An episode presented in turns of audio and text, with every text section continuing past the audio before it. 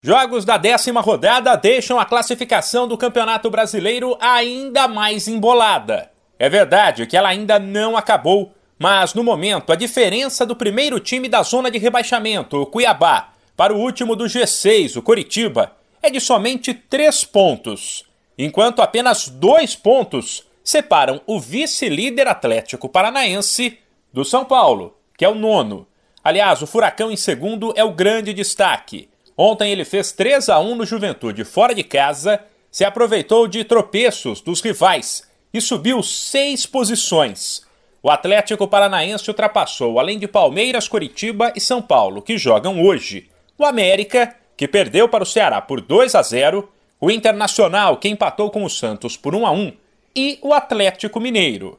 O Galo fez um jogo cheio de emoções no Maracanã contra o Fluminense, que levou a melhor.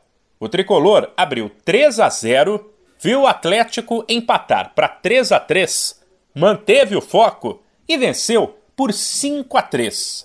O outro jogo de destaque aconteceu em Bragança Paulista, onde num duelo de desesperados, o Red Bull Bragantino bateu o Flamengo em crise por 1 a 0.